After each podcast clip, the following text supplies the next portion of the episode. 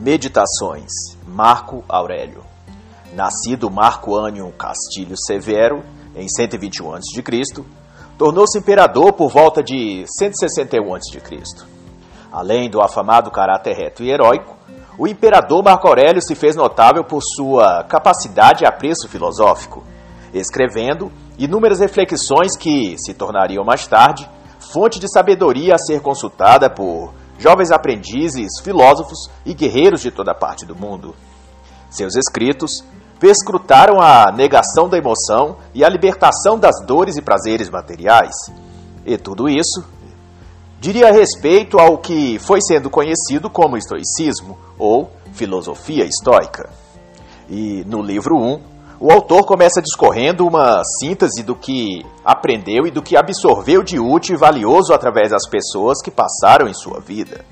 E a lista de nomes inclui seu avô, seu pai, sua mãe, e também pessoas que não eram do círculo familiar, como Apolônio, Alexandre o Gramático e Severo, a quem ele chama de irmão, além de tributar aprendizado também aos deuses, embora historicamente não se sabe se Marco Aurélio de fato tinha alguma fé religiosa ou crença particular em algum deus. E de seus familiares ele diz: De meu avô aprendi o bom caráter e a serenidade. Da reputação de meu pai, recebi o legado de ser discreto e homem viril. De minha mãe, aprendi o respeito aos deuses, a generosidade, o afastamento do mal e também a moderação na forma de levar a vida e a distanciar-me das más condutas e do deleite dos prazeres. De meu professor e mestre, vai dizer Marco Aurélio, aprendi a não ser partidário nem dos grandes nem dos pequenos, e a suportar as fadigas, a viver tendo poucas necessidades. Aprendi a valorizar o esforço pessoal e a me abster de tarefas inúteis, e jamais acolher do coração a mentira e a falsidade. De rústico, vai dizer o autor, aprendi a direcionar e cuidar do meu caráter, não me desviando para a inveja ou para a competição, nem escrevendo tratados teóricos sofistas para ser visto e aplaudido, nem também recitando discursos para ser notado e enaltecido. E, principalmente, aprendi a gostar dos livros e a dedicar-me à leitura, sem me contentar apenas com o resumo das coisas. Outra grande lição aprendida que o autor vai mencionar foi-lhe dada pelo exemplo e instruções de Apolônio, que ele diz ter-lhe ensinado a aceitar os favores dos amigos, mas no limite de não se deixar ser subornado por eles. E também de ser ao mesmo tempo rigoroso e flexível, tendo decisões firmes, mas com critério na verdade e na razão. E Marco Aurélio ainda vai dizer que seu aprendizado com sexto foi o de tolerar os ignorantes, que falam e opinam sem refletir. Aprendi o saber sem alardes, vai dizer ele, sem querer mostrar-me que sei mais ou melhor que os outros. Aprendi a não me render à cólera, à ira ou às paixões, e a ordenar minha mente a obedecer aos meus princípios e não os meus impulsos emotivos. De Cátulo, aprendi a reverenciar os mestres, amar os filhos, a escutar os amigos. De Severo aprendi o amor à família, à verdade e o amor à justiça o bom humor em todas as circunstâncias, executar tarefas propostas e não quebrar a confiança das pessoas. Tudo isso aprendi com Máximo. E também a ser comedido, a não ser precipitado nem também lento demais, a não ficar abatido excessivamente, a não ser tomado por risos estridentes e gargalhadas ressoantes, e nem ser tomado de ira ou ser tomado de medo. O amor ao trabalho, a firmeza serena, o não buscar honras para si, a perseverança e a disposição de contribuir de forma útil para a comunidade. Tudo isso, o autor vai dizer, aprendi com meu pai. Além da sobriedade em tudo e da abstinência em coisas vulgares, a ser um homem maduro, completo e capaz de cuidar da minha própria vida. Livro 2.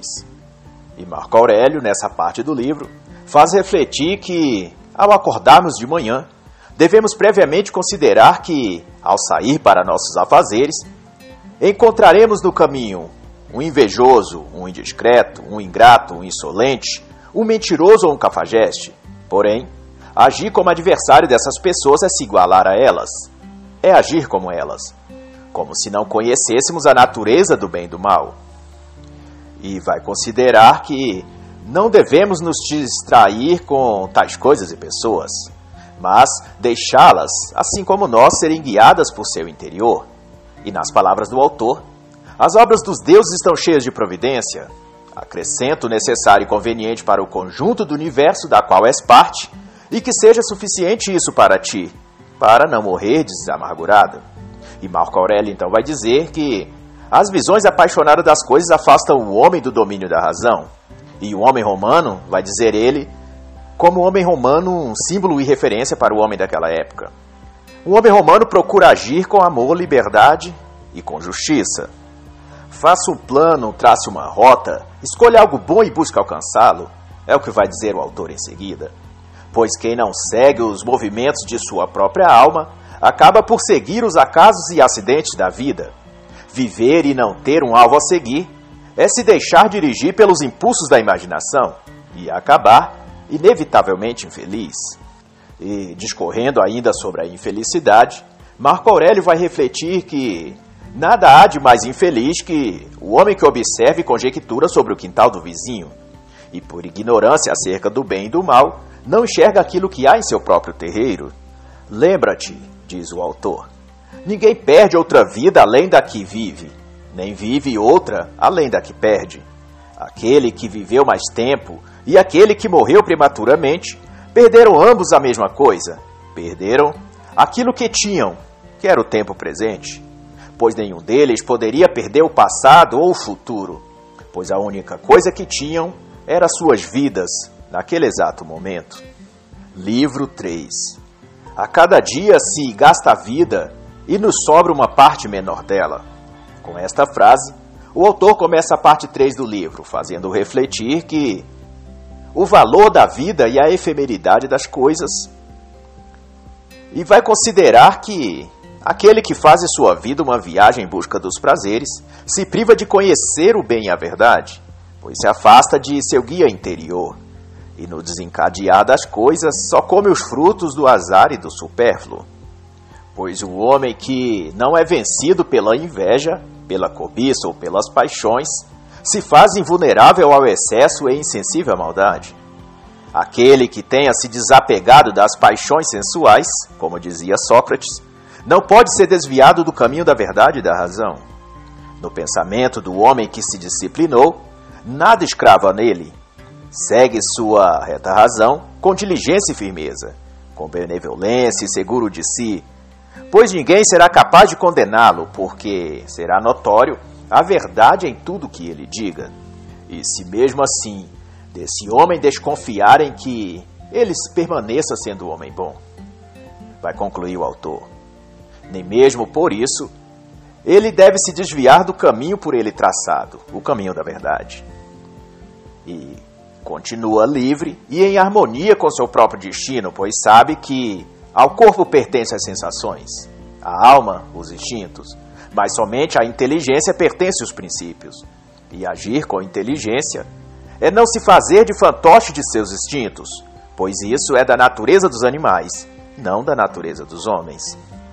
Livro 4 O homem que vive de acordo com seus princípios é dono de si, vai dizer Marco Aurélio, e se ajusta às possibilidades que lhe são dadas pela vida porém jamais se lança instintivamente às coisas que estão à frente dele.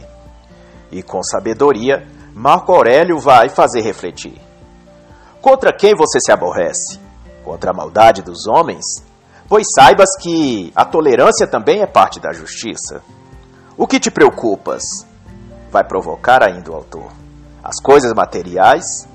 Pois saibas que a vida é como um eco, apenas uma impressão que, ao fim, se vê que não habita em nenhum lugar permanente.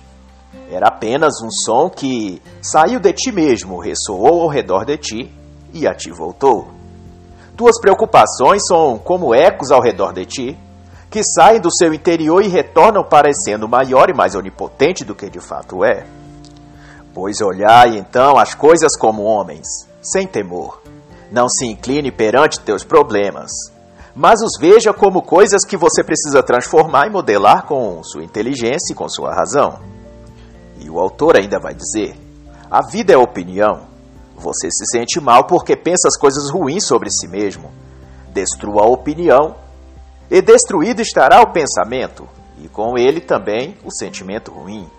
Pois a natureza do que é útil é produzir utilidade, e o que não tem utilidade não deve ser permitido existir em sua vida. Você achas que tem razão? Vai desafiar o autor. Então, por que não, não a utilizas em vez de ficar esperando que os outros lhe digam como agir? Se tua razão não produzir algo de bom para ti, quem então o fará? Dentro de quantos dias? Achas que aparecerá um Deus diante de ti para lhe dizeres o que fazer? E o autor também vai dizer: Aquele que tendo algo a decidir, para para refletir o que os outros vão dizer ou pensar, está agindo como o tolo que olha para o escuro imaginando que sairá de lá. E pensa que, se esperar o bastante, alguém lhe trará uma luz para atravessar a escuridão. Mas pergunto: e se do outro lado há alguém que também olha o mesmo escuro, esperando que de lá saia uma luz? Não ficarão ambos vencidos pela falta de atitude? Mas se um deles caminhar, não resolverá o problema para os dois? E o autor também vai considerar que devemos viver de modo bom, justo e sóbrio. Mendigo é todo aquele que tem desejo e vontade de ter aquilo de que não necessita. Este é um escravo de si mesmo, pois dedicam seu tempo e energia a buscar cada vez mais coisas com que possa se deleitar, mas tão logo as consiga, não se sente feliz com elas e daí passa a buscar novas coisas, de modo que a roda nunca para de girar a roda dos desejos e dos anseios desenfreados. Mas o autor vai lembrar que tudo na vida é efêmero: o desejo e o objeto desejado. Tudo que não precisamos, mas queremos, é vaidade. O homem justo é aquele que abraça o que tem, e se busca mais, é para ter mais o que compartilhar. Ele gosta de tudo, mas não ama nada pois não ama coisas, ama pessoas e ama o bem que pode fazer a elas. Pois tudo que existe, diz o autor, é semente do que virá através dele. Portanto, que para um é fruto do seu sucesso, pode se tornar para outro a semente a germinar a vitória qual ele espera.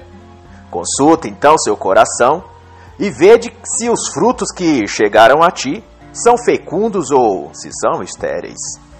E se tu estás em processo de transformação, tudo que lhe acontece faz parte dessa transformação.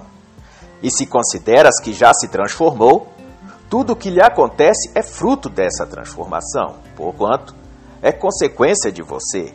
Se não é bom para ti, deves então transformar-te de novo, pois as consequências estão sempre vinculadas com os antecedentes. Corra sempre pelo caminho mais curto. E o mais curto é o que está de acordo com a natureza, vai concluir o autor. Livro 5 Marco Aurélio vai também aconselhar que, ao acordar de manhã de forma preguiçosa, querendo ainda mais se aquecer nos cobertores, diga para si mesmo: o que justifica a minha existência? Procurar o deleite e a satisfação? Nasci para a passividade ou para a atividade? E vai dizer ainda que as abelhas, as formigas e todos os seres da natureza seguem uma ordem própria no universo. Estaríamos nós desincumbidos de qualquer tarefa ou dever na vida?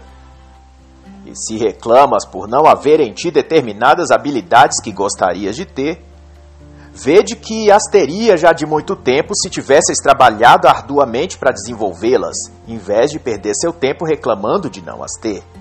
E o autor vai dizer que a alma fica tingida na cor dos nossos pensamentos. Até mesmo nos lugares mais tortos é possível ter uma vida correta, pois a finalidade que está por trás de cada coisa determina o seu desenvolvimento. Pena, vai dizer o autor, que a ignorância e a vaidade sejam mais fortes do que a sabedoria. Livro 6 E no livro 6 o autor vai dizer que o impulso dos desejos e instintos faz da mente o fantoche do corpo, e o corpo que governa a mente faz tanto a mente quanto o corpo fracos, como se a mente pagasse ao corpo uma dívida que nunca acaba, porque o corpo nunca se sacia de deleites primitivos. É a mente, então, quem tem de retomar o controle e dispor a razão. Acaso o sol poderia fazer o que é próprio da chuva? E por qual razão então esperas que seu corpo domine seus instintos? O corpo faz o que lhe é próprio. É a razão e o espírito quem deve subjugar o corpo e conduzi-lo à obediência da sensatez e da moderação. Mas saiba, vai continuar o autor, que aquilo que não beneficia a colmeia também não poderá beneficiar a abelha. Livro 7 O autor vai iniciar este capítulo com a pergunta: O que é o mal? E na visão do autor, a maldade é uma das coisas mais antigas que existe, e tanto pode vir de um coração esvaziado de coisas boas, quanto de uma alma transbordando de coisas ruins. Em tudo, portanto, dirá o autor, o homem tem de tomar o seu lugar, definir sua posição, escolher seu lado, consciente, contudo, que o homem não vale mais do que suas atitudes, e é por nossos atos e não por nossos sentimentos que ao fim seremos julgados. E ao refletir sobre isso, Marco Aurélio ainda vai dizer: Faça o mundo o que fizer, diga o que disser. O nosso papel é continuar a ser bom, a fugir das paixões, a seguir a razão e a não se desviar para o mal.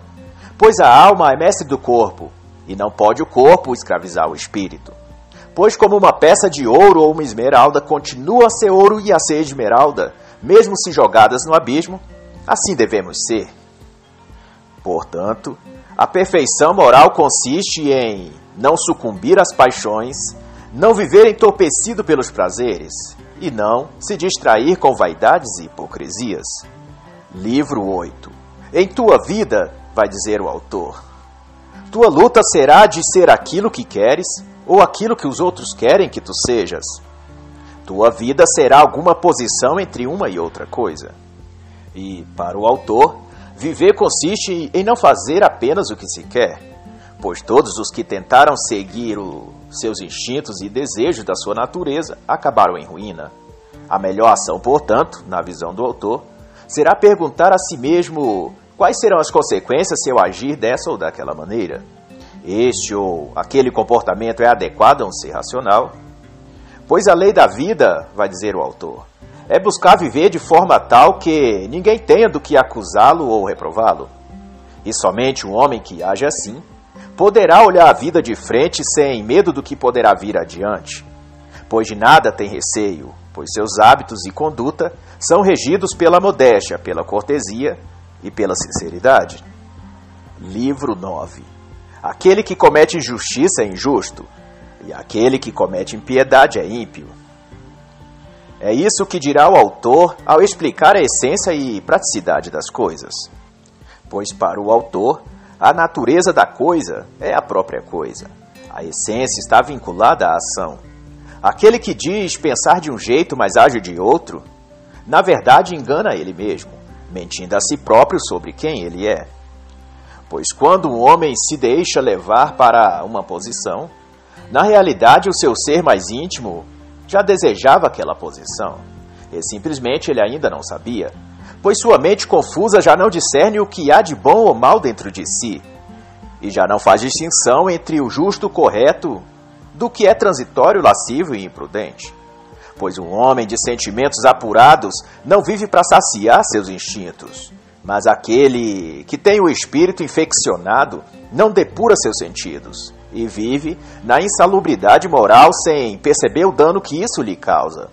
E só não vê a desordem ao seu redor porque vive com a mesma desordem dentro de si. Contudo, Assim como os pés não pedem recompensa por cumprir a função de caminhar, nem os olhos exigem o pagamento de tributo por ter feito o que lhe é próprio, que é enxergar, assim façais o bem e a justiça, porque essa é a natureza do homem justo. Livro 10 Neste capítulo, o autor começa dizendo a si mesmo: Ó oh, minha alma, serás algum dia boa e sóbria? Serás algum dia completa, sem necessidades, carências ou desejos? E nessa reflexão, o autor faz menção à guerra entre o corpo e espírito. E vai dizer que, enquanto um busca a felicidade na consumação dos prazeres, a outra busca o sentido da vida e a renúncia do que é efêmero e passageiro. E vai dizer, num tom de pergunta retórica, se o corpo e a alma são partes do mesmo ser, que lhe é próprio buscar? os prazeres do corpo ou a elevação da alma? Se buscarmos o que satisfaz o corpo, não estaríamos ofendendo a alma? E se inclinarmos ao que é da alma, não estaríamos castigando o corpo? E o autor então faz a seguinte conclusão: Só aos seres racionais está garantido o poder de uma conformidade voluntária com as circunstâncias. Essa é a implacável necessidade que a natureza exige de cada criatura. E a conclusão será: aquele que faz a lei deve primeiro aprender a obedecê-la. E assim, encerra o livro Meditações, de Marco Aurélio.